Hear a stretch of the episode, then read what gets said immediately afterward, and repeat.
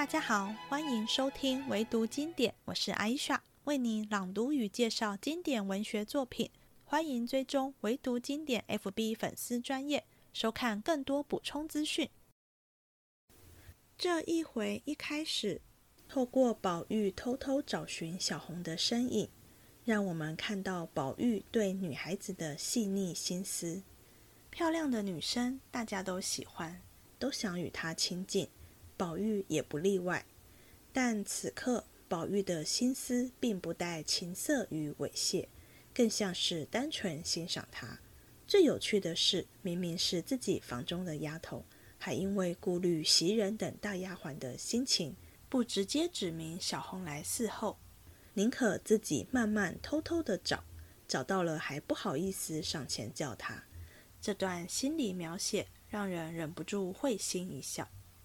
好景不长，隔天贾环在母亲王夫人房中抄写经文，一边吃丫鬟彩霞的醋，觉得她移情别恋，喜欢上宝玉。偏偏宝玉吃完舅妈的寿宴，也就是凤姐的妈妈，回到王夫人房中，也想跟彩霞说笑，但彩霞不想让贾环误会，根本不想理他。即便如此，还是看得贾环妒火中烧，故意烫伤宝玉。隔了几天，一位长期在贾府走动的马道婆来访，借着宝玉烫伤一事，说动贾母掏出银子，长期点海灯、供香油，祈求宝玉健康平安。接着，马道婆到赵姨娘房里闲话家常，听赵姨娘抱怨凤姐，让他们母子被踩在脚下，便暗示是她没本事才受人欺，引得赵姨娘又是掏首饰、提几钱。还写了五十两欠据，求他帮忙，才半推半就，假装是看不得他们被欺负，不是因为贪财才答应施法杀了凤姐与宝玉，好让赵姨娘跟贾环能继承贾政这房的财产，也才有钱付那五十两银子后酬给马道婆。这马道婆的法术果真有用，凤姐跟宝玉像突然发疯似的，接着一天一天衰弱下去。求医问神都没有用，惨到连后事都预备下了。谁知魔高一尺，道高一丈。当年在大荒山无稽崖青埂峰下，把石头幻化成通灵宝玉，吸到凡间历劫的一僧一道来了。在他们的解救下，宝玉跟凤姐总算慢慢恢复了。如果忘了一僧一道的故事，就回头重听第一集吧。第二十五回，演魔法，数扫逢五鬼，通灵玉蒙蔽玉双针。话说小红心神恍惚，情思缠绵，忽朦胧睡去，遇见贾云要拉她，却回身一跑，被门槛绊了一跤，忽醒过来，方知是梦，因此翻来覆去，一夜无眠。至次日天明，方才起身。有几个丫头来会他去打扫屋子地面，要洗脸水。这小红也不梳妆，向镜中胡乱挽了一挽头发，洗了洗手脸，便来打扫房屋。谁知宝玉昨日见了他，也就留心，想着指明唤他来使用。一则怕袭人等多心。二则又不知他是怎么个情性，因而纳闷。早晨起来也不梳洗，只坐着出神。一时下了纸窗，隔着纱屉子向外看得真切。只见几个丫头在那里打扫院子，都擦脂抹粉、插花带柳的，独不见昨儿那一个。宝玉便他拉着鞋走出房门，只装作看花。东瞧西望，一抬头，只见西南角上游廊下栏杆旁有一个人倚在那里，却为一株海棠花所遮，看不真切。近前一步，仔细看时，正是昨儿那个丫头在那里出神。此时宝玉要迎上去，又不好意思，正想着，忽见碧痕来请洗脸，只得进去了。却说小红正自出神。忽见袭人招手叫他，只得走上前来。袭人笑道：“咱们的喷壶坏了，你到林姑娘那边借用一用。”小红便走向潇湘馆去。到了翠烟桥，抬头一望，只见山坡高处都拦着帷幕，方想起今日有将役在此种树。原来远远的一簇人在那里掘土，贾云正坐在山子石上监工。小红待要过去，又不敢过去，只得悄悄向潇湘馆取了喷壶而回。无精打采，自向房内躺着。众人只说他是身子不快，也不理论。过了一日，原来次日是王子腾夫人的寿诞，那里原打发人来请贾母、王夫人。王夫人见贾母不去，也不便去了。倒是薛姨妈同着凤姐儿并贾家三个姐妹，宝钗、宝玉一起都去了，至晚方回。王夫人正过薛姨妈院里坐着，见贾环下了学，命他去抄金刚经咒讽诵。那贾环便来到王夫人炕上坐着，命人点了蜡烛，拿枪作势的抄写。一时又叫彩霞道中茶来，一时又叫玉串捡蜡花，又说金串挡了灯亮。众丫鬟们素日厌恶他，都不搭理，只有彩霞还和他合得来。倒了茶给他，应向他悄悄的道：“你安分些吧，何苦讨人厌？”贾环把眼一瞅，道：“我也知道，你别哄我。如今你和宝玉好了，不理我，我也看出来了。”彩霞咬着牙，向他头上戳了一指头，道：“没良心的，狗咬吕洞宾，不是好歹。”两人正说着，只见凤姐跟着王夫人都过来了。王夫人便一长一短问他今日是哪几位堂客，细问好歹，酒席如何。不多时，宝玉也来了，见了王夫人，也规规矩矩说了几句话。便命人除去了抹额，脱了袍服，拉了靴子，就一头滚在王夫人怀里。王夫人便用手摩挲抚弄他，宝玉也扳着王夫人的脖子，说长说短的。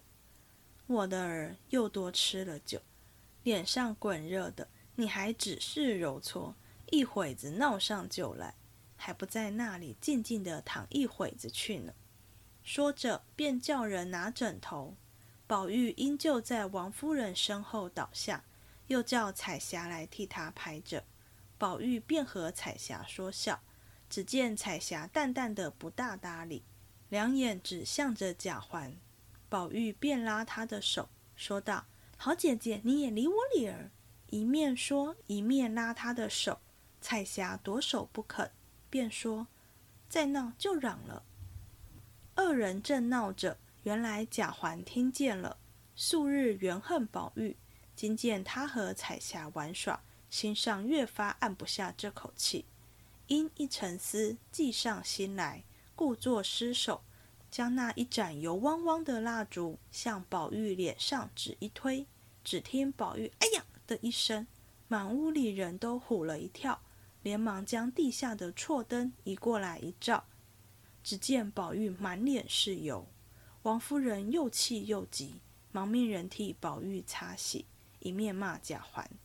凤姐三步两步上炕去替宝玉收拾着，一面说：“这老三还是这么毛脚鸡似的。我说你上不得台盘，赵姨娘平时也该教导教导他。”一句话提醒了王夫人，遂叫过赵姨娘来，骂道：“养出这样黑心种子来，也不教训教训。”几番几次我都不理论，你们一发得了意了，一发上来了，那赵姨娘只得忍气吞声，也上去帮着他们替宝玉收拾。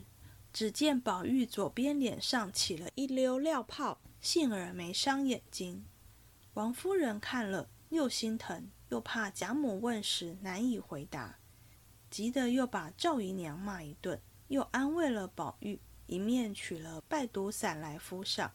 宝玉说：“有些疼，还不妨事。明日老太太问，只说我自己烫的就是了。”凤姐道：“就说自己烫的，也要骂人不小心，横竖有一场气声。”王夫人命人好生送了宝玉回房去。袭人等见了，都慌得了不得。那黛玉见宝玉出了一天的门，便闷闷的。晚间打发人来问了两三遍，知道烫了，便亲自赶过来。只瞧见宝玉自己拿镜子照呢，左边脸上满满的敷了一脸药。黛玉只当十分烫的厉害，忙近前瞧瞧。宝玉却把脸遮了，摇手叫他出去。知他素性好洁，故不肯叫他瞧。黛玉也就罢了，但问他疼得怎样？宝玉道：“也不很痛，养一两日就好了。”黛玉坐了一会，回去了。次日，宝玉见了贾母，随自己承认自己烫的，贾母免不得又把跟从的人骂了一顿。过了一日，有宝玉记名的干娘马道婆到府里来。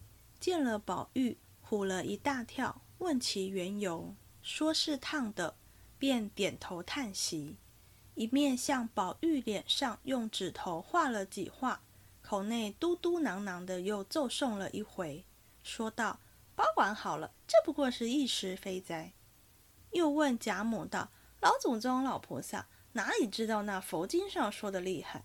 大凡王公倾向人家的子弟。”这一生长下来，暗地里就有多少促狭鬼跟着他，得空就拧他一下，或掐他一下，或吃饭时打下他的饭碗来，或走着推他一跤。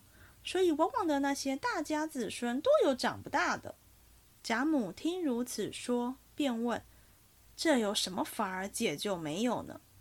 马道婆便说道：“这个容易，只是替他多做些因果善事，也就罢了。”在那经上还说，西方有位大光明普照菩萨，专管照耀阴暗邪祟。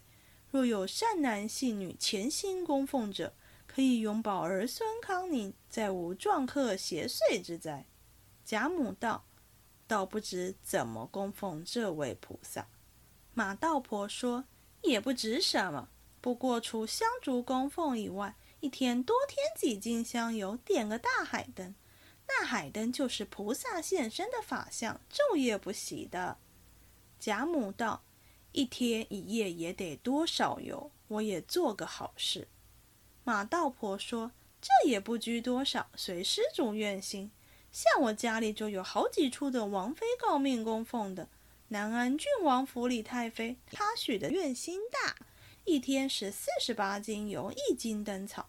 那海灯也只比缸略小些。”静香侯的诰命次一等，一天不过二十斤油；再有几家或十斤八斤、三斤五斤的不等，也少不得要替他点。贾母点头思忖。马道婆道：“还有一件，若是为父母尊长的，多舍些不妨；即是老祖宗为宝玉，若舍多了，怕个儿担不起，反折了福气了。要舍，大则七斤，小则五斤，也就是了。”贾母道：“既这么样，就一日五斤，每月打总儿关了去。”马道婆道：“阿弥陀佛，慈悲大菩萨。”贾母又叫人来吩咐，以后宝玉出门拿几串钱交给他的小子们，一路施舍给僧道贫苦之人。说毕，那道婆便往各房问安闲逛去了。一时来到赵姨娘屋里，二人见过。赵姨娘命小丫头倒茶给她吃。赵姨娘正捻鞋呢。马道婆见炕上堆着些零星绸缎，因说：“我这没有些面子，姨奶奶给我些零碎绸子缎子，不拘颜色，做双鞋穿吧。”赵姨娘叹口气道：“你瞧，那里头还有块像样的么？”有好东西也到不了我这里，你不嫌不好，挑两块去就是了。马道婆便挑了几块，掖在袖里。赵姨娘又问：“前日我打发人送了五百钱去，你可在药王面前上供了没有？”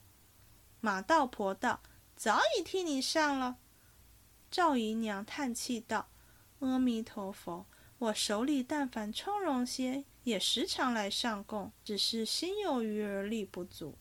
马道婆道：“你只放心，将来熬得还哥大了，得个一官半职，那时你要做多大功德，还怕不能么？”赵姨娘听了，笑道：“爸爸，别再提起。如今就是榜样，我们娘儿们跟得上这屋里哪一根？宝玉儿还是小孩子家，长得得人意儿，大人偏疼他些也还罢了。我只不服这个主儿。”一面说，一面伸了两个指头。马道婆会意，便问道：“可是莲儿奶奶？”赵姨娘唬得忙摇手，起身掀帘子一看，见无人，方回身向道婆说：“了不得，了不得！提起这个主人，这一份家私，要不都叫他搬了娘家去，我也不是个人。”马道婆见说，便叹他口气道：“我还用你说？难道都看不出来？”也亏你们心里不理论，只凭他去，倒也好。赵姨娘道：“我的娘不凭他去，难道谁还敢把他怎么样吗？”马道婆道：“不是我说句造孽的话，你们没本事也难怪，明里不敢罢了，暗里也算计了，还等到如今。”赵姨娘听这话里有话，心里暗暗的欢喜，便说道：“怎么暗里算计？”我倒有这个心，只是没这样的能干人。你教给我这个法子，我大大的谢你。马道婆听了这话，拿拢了一处，便又故意说道：“阿弥陀佛，你快别问我，我哪里知道这些事，罪罪过过的。”赵姨娘道：“你又来了，你是最肯济困扶危的人，难道就眼睁睁的看着人家来摆布死了我们娘儿们不成？”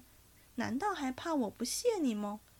马道婆听如此，便笑道：“要说我不惹你们娘儿两个受别人的委屈还有可；要说谢我，那我可是不想的呀。”赵姨娘听这话松动了些，便说：“你这么个明白人，怎么糊涂了？果然法子灵验，把他两人绝了。这家私还怕不是我们的？那时候你要什么不得呢？”马道婆听了。低了半日头，说：“那时候事情妥当了，又无凭据，你还理我呢？”赵姨娘道：“这有何难？我攒了几两提记，还有些衣裳首饰，你先拿几样去，我再写个欠契给你。到那时候，我照数还你。”马道婆想了一回，道：“也罢了，我少不得先垫上了。”赵姨娘不急再问。忙将一个小丫头也支开，赶着开了箱子，将首饰拿了些出来，并提几散碎银子，又写了五十两欠约，递与马道婆道：“你先拿去做供养。”马道婆见了这些东西，又有欠字，遂满口应承，伸手先将银子拿了，然后收了气，向赵姨娘要了张纸。拿剪子绞了两个纸人，问了他二人年庚，写在上面。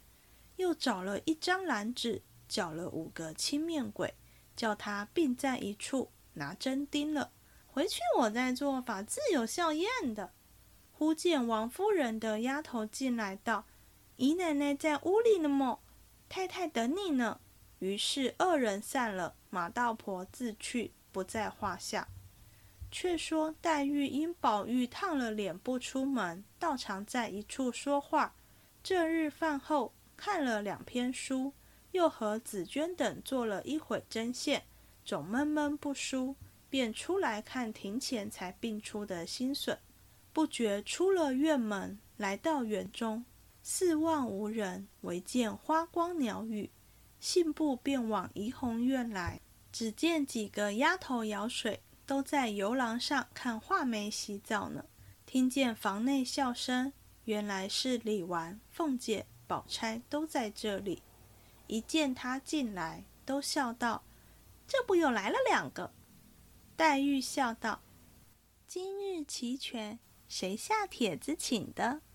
凤姐道：“我前日打发人送了两瓶茶叶给姑娘，可还好么？”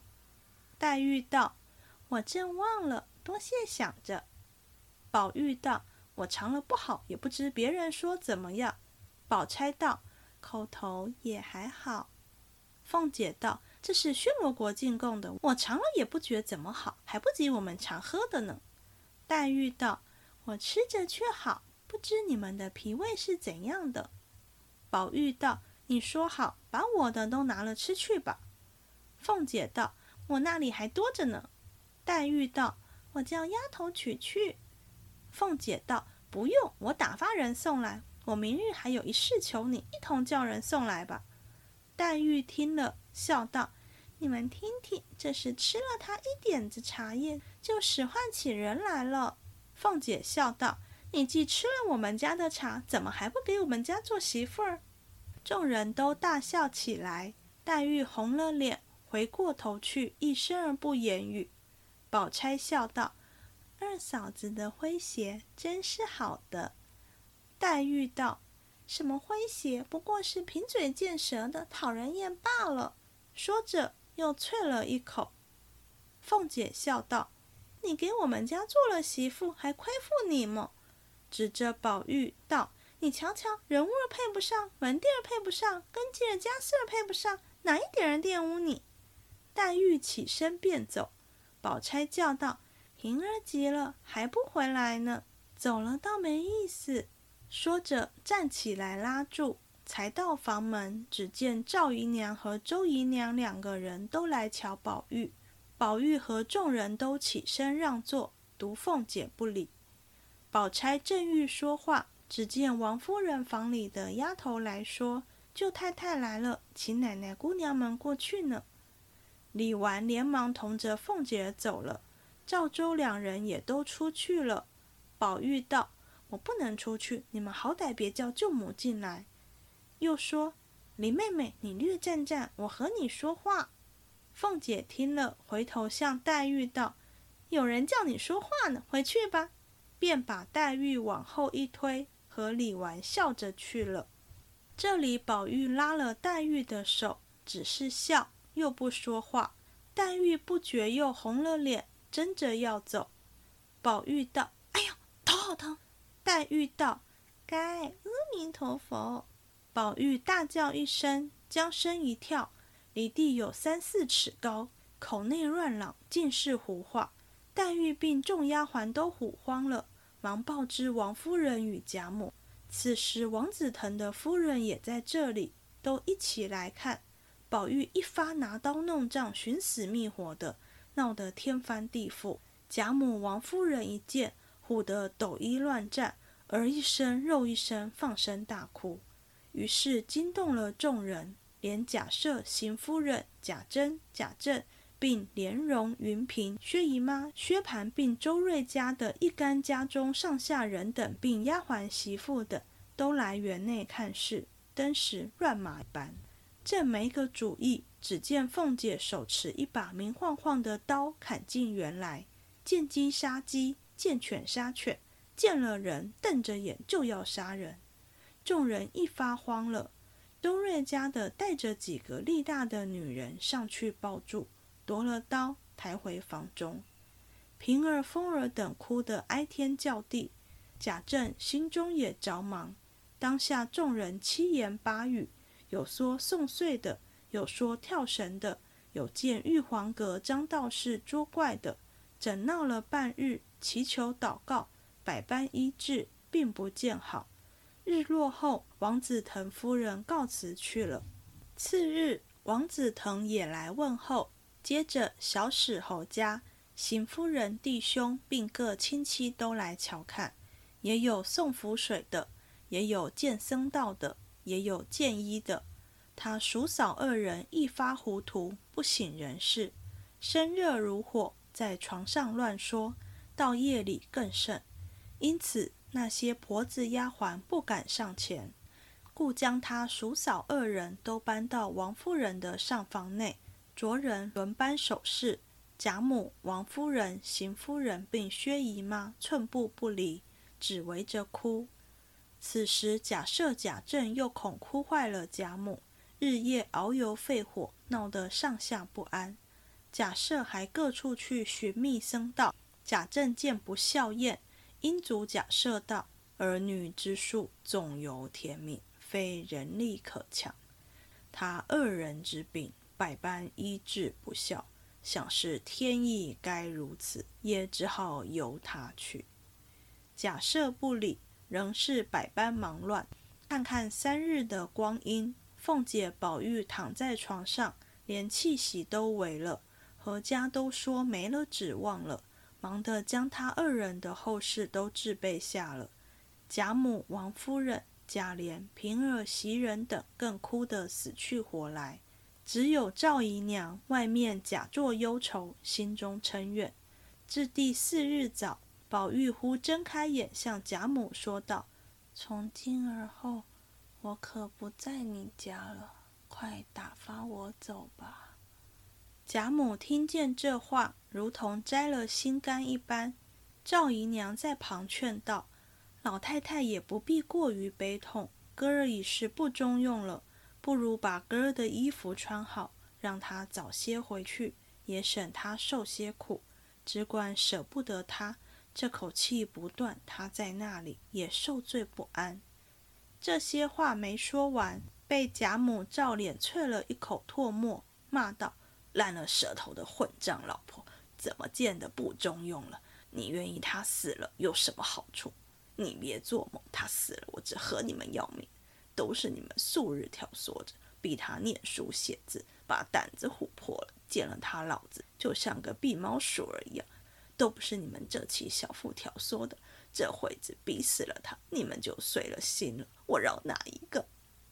一面哭一面骂。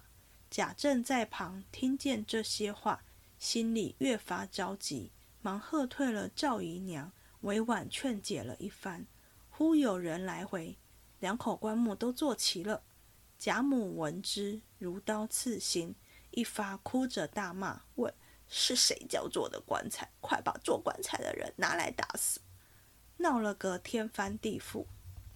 忽听见空中隐隐有木鱼声，念了一句：“南无解冤解解菩萨。”有那人口不利、家宅不安、中邪祟、逢凶险的，找我们医治。贾母、王夫人都听见了，便命人向街上找寻去。原来是一个赖和尚同一个跛道士。那和尚是怎的模样？但见鼻如悬胆两眉长，目似明星有宝光，破那芒鞋无柱基，肮脏更有一头疮。那道人是如何模样？看他时，一足高来一足低，浑身带水又脱泥。相逢若问家何处，却在蓬莱若水西。贾政因命人请进来，问他二人在何山修道。那僧笑道：“长官不消多话，因知府上人口欠安，特来医治的。”贾政道：“有两个人中了邪，不知有何仙方可治。”那道人笑道。你家现有稀世之宝，可治此病，何须问方？贾政心中便动了，应道：“小儿生时虽带了一块玉来，上面刻着能除凶邪，然亦未见灵效。”那僧道：“长官有所不知，那宝玉原是灵的，只因为声色获利所迷，故此不灵了。”竟将此宝取出来，待我持诵持诵，自然依旧灵了。贾政便向宝玉向上取下那块玉来，递与他二人。那和尚擒在掌上，长叹一声，道：“青埂峰下，别来十三载矣。仍是光阴迅速，尘缘未断，奈何奈何！”可羡你当日那段好处，天不举喜，地不忌，心头无喜亦无悲，只因锻炼通灵后，便向人间惹是非。可惜今日这番经历，粉字之痕无宝光，方容日夜困鸳鸯。沉酣一梦终须醒，愿在长青好散场。念毕，又磨弄了一回，说了些疯话，递与贾政。道：“此物一灵，不可亵渎。悬于卧室上见，除自己亲人外，不可令阴人重犯。”三十三日后，保管好了。贾政忙命人让茶，那二人已经走了，只得依言而行。凤姐、宝玉果一日好似一日的，渐渐醒来，知道饿了。贾母、王夫人才放了心。众姐妹都在外间听讯息。黛玉先念了一声佛，宝钗笑而不言。惜春道：“宝姐姐笑什么？”宝钗道：“我笑如来佛比人还忙，又要度化众生。”又要保佑人家病痛都叫他素好，又要管人家的婚姻叫他成就，你说可忙不忙？可好笑不好笑？一时黛玉红了脸，啐了一口道：“你们都不是好人，再不跟着好人学，只跟着凤丫头学的，贫嘴贱舌的。”一面说，一面掀帘子出去了。欲知端详。下回分解。又到了最后聊聊的时候了。读了这一回，肯定对马道婆印象深刻，难以忘怀。曹雪芹借着这个角色，狠狠骂了三姑六婆一番，也是蛮诙谐的。马道婆也算是会说话的，借着宝玉烫伤一事，向贾母提起供奉香油、点海灯的话头。一开始先狮子大开口。说一天四十八斤香油也是有的。照脂砚斋的说法，一天四十八斤香油，一个月约需三百多钱。这是多少呢？像宝玉房中的佳慧等小丫头，一个月也不过五百钱；晴雯等大丫鬟，一个月也才一吊钱。虽然说多不多，但脂砚斋认为，为了一个晚辈，每月拿出这笔钱，有点说不过去。所以贾母听了才不说话，因此马道婆接着才说：“为了晚辈施舍太多，反而会折寿，怕孩子小承受不起这么大的福，所以改建议施舍个五斤七斤就好。”最后贾母就一天点五斤，几乎是马道婆一开始说的十分之一了。只是不久之后，宝玉就又疯又病的，不知贾母还有没有继续点海灯。马道婆可怕或说可恶之处在于，她是宝玉的记名干娘，一看到宝玉烫伤，先咒送了一回，说是包管马上复原，还赚了贾母长期的香油钱。但转身到赵姨娘房里，为了赚赵姨娘的银钱，就出主意咒杀宝玉。为了钱什么都做，丝毫没有任何良心。他做这个法赚多少钱呢？我们只知道赵姨娘写的欠据是五十两，毕竟最后没有咒杀成功，这笔后酬应该是落空了。不过当场付的定金有首饰跟几两银子，赵姨娘的月钱是二两银子加一吊钱。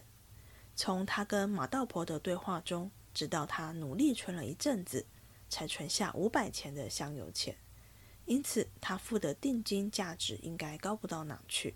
而且远低于欠据的五十两。如果马道婆最后有拿到赵姨娘答应付的金额，对她来说也确实是一笔不小的收入，而且成本几乎是零。附带说一下，姨娘的月钱只有二两又一吊钱，只比等级最高的丫鬟鸳鸯多一两银子，但却是正妻王夫人的十分之一而已。所以姨娘的地位有多低？从月前就能看出端倪了，说穿了就是高级一点的奴才罢了。跟成本中的马道婆比，我们读的陈乙本又更可怕一点。我们的版本是马道婆答应做法后，在赵姨娘房中当场要了纸来剪纸人跟青面鬼，但跟成本是写她当场从衣服里掏出这些纸人与小鬼。也就是随时带在身上，一有机会就收钱给人下咒，真真是有钱能使鬼推磨。所以大家千万要记得，自己的生辰八字不要随便给别人。即使这一回写了凤姐与宝玉被下咒的惨状，但在一片愁云惨淡中，还是穿插了一些白目的言行，让人读来有点喜感。像赵姨娘，因为是自己付钱让马道婆做法的，自然相信宝玉必死无疑，所以才会劝贾母依习俗赶快帮宝玉穿好衣服，等他断气。平心而论，他说的话是合情的，但他完全没有同理心。没想到贾母会不接受宝玉将死的事实，所以劝了反而挨骂。有趣的是，他不讲话也没人当他是哑巴，偏偏还硬要开口劝，这是想让贾母觉得他是大体，但不小心拍到马腿了。赵姨娘一开口，还连带老公贾政被贾母骂了一顿。在《红楼梦》中，对赵姨娘的描述很少，形象也都不太正面，我们不清楚她的好，为什么贾政会看上她？但显然她有些特质吸引贾政。不然也不会连生了两个孩子，只比王夫人少生一个，真的蛮令人好奇的。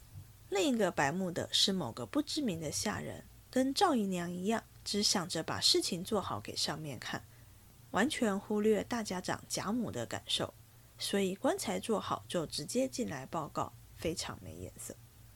除了白目，跟成本有一小段对薛蟠的描述是陈一本没有的，非常有趣。因宝玉发疯的那一天非常可怕，几乎荣宁二府从主子到下人都来看事，当然也包括客居贾府的薛家。可以想象那个场面有多乱，有多拥挤。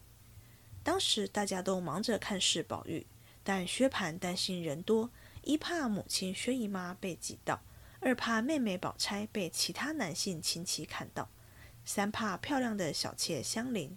被贾珍、贾琏这些善于在女人身上下功夫的男人调戏，所以忙着保护这三个女人，忙得不可开交。这个画面想起来就很好笑。然后更有趣的来了，薛蟠一边怕家里的女人被看到，但一边也在偷看贾府的女眷。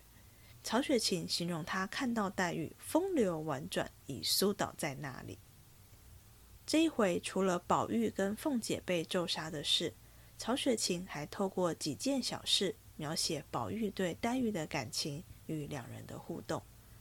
作者只用一句话就让黛玉对宝玉的挂念与依赖之情跃然纸上。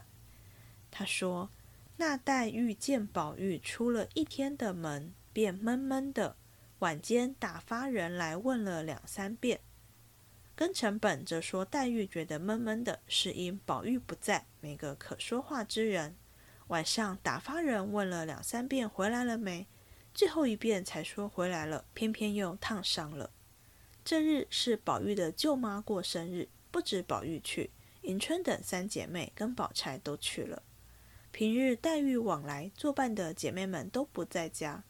第二十三回，宝玉与众姐妹去探望贾赦不在，黛玉也觉得闷闷的。但这次作者特别写，是因为宝玉不在家，黛玉才闷闷的，而且晚上还打发人来问了好几次。除了展现他二人平时相处的时间就比其他姐妹更多，也表现出黛玉等了一天还见不到人的心急，才会派人一直去打听宝玉回来了没。接着，黛玉听说宝玉烫伤，赶忙过来探视时，宝玉知道黛玉有洁癖。不喜欢看到伤口，便把脸遮着不给她看。黛玉也知道这是宝玉体贴她的心意。在我们刚刚读的陈乙本，黛玉也就算了，没有坚持要看伤口，只是慰问一下，坐一坐也就回房了。但在庚辰本描写较多，黛玉还是坚持看，硬是凑上来扳着宝玉的脖子看，慰问一下之后，就闷闷的回房了。大家觉得哪一个版本的描写比较符合有情人的样子呢？我觉得庚辰本最后描写黛玉闷闷的回房非常细腻。大家能体会黛玉的心理吗？她等了宝玉一天，闷了一天，好不容易等到他回来，原本是高兴的，但没想到发生烫伤的事，令人高兴不起来，也没那个心情好好说话。二来，宝玉回家时已是晚上。纵使没发生意外，二人能相处的时间也很短暂，有种刚见面就要拜拜的落寞感。最后，宝玉逢凶化吉，黛玉跟其他姐妹嫂子李纨、平儿等丫鬟在房外听到宝玉跟凤姐醒了过来，吃得下东西，别人都还没说话，黛玉就先念了声佛。她这声佛自然是为宝玉，不是为凤姐。因此，宝钗听了笑而不言，引得惜春问宝钗，才说佛好忙，还要管人家的姻缘。宝钗会有这样的反应，可见黛玉情不自禁，当众对异性表露出的关怀之情，在时人看来，这不是大家闺秀该有的样子。即使是现在，青春期的男生女生也会拿这样的反应来取笑，更何况在他们所处的时代。感情是不能谈的，因此黛玉的表现在他们看来，又比我们的感受更强烈了。这一回有两件事值得留意：一是凤姐开黛玉的玩笑，说她吃了贾家的茶，怎么不给贾家，也就是宝玉做媳妇？这是双关语。一方面，黛玉确实喝了凤姐送的茶；二方面，“吃茶”这个词是女方接受男方聘礼的代称。从对话中可知。凤姐的茶不止送黛玉，也送给宝钗。论亲疏，凤姐的父亲跟宝钗的母亲是亲兄妹，他们是很亲的表姐妹。跟黛玉的关系，即使从宝玉跟凤姐也是表亲的关系来算，黛玉只是凤姐表弟的表妹，关系比较远。但凤姐是跟黛玉而不是宝钗开这个玩笑，可见在她眼里，也觉得宝玉跟黛玉两人的感情明显较其他人深厚。很有机会论及婚嫁的。第二件事，一僧一道，也就是赖头和尚与跛足道人现身帮宝玉与凤姐解厄时，脂砚斋在旁写下“僧因凤姐，道因宝玉，一丝不乱”的批语，意思是那头和尚是为救凤姐而来，跛足道人是为救宝玉而来。值得留意的地方在于。在前八十回中，度化男性的通常都是道士，度化女性的多为和尚。像第一回，甄士隐抱着三岁的女儿英莲站在街上看热闹，就是赖头和尚走来要士隐把女儿交给他，带去出家。第三回，黛玉初到贾府，跟贾母说起她的病，也是三岁时来了个赖头和尚，要化她去出家，不然一生的病不能好。第八回，宝钗说她金锁片上的字就是个赖头和尚送的，还说要刻在金器上。另外，治她热毒的冷香丸药方也是个和尚给的。至于道士，像第一回最后，甄士隐就是听了跛足道人唱的好了歌，才顿悟出家的。第十二回给贾瑞风月宝剑，想救他一命的人也是跛足道士。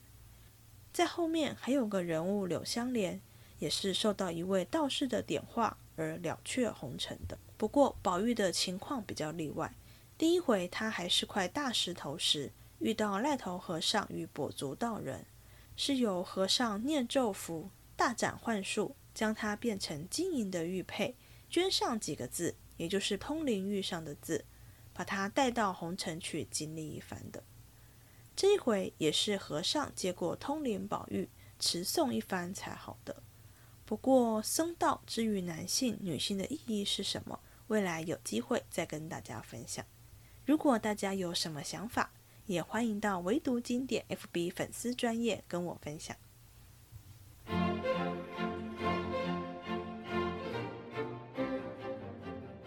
这一集结束了，希望你喜欢，我们下次见。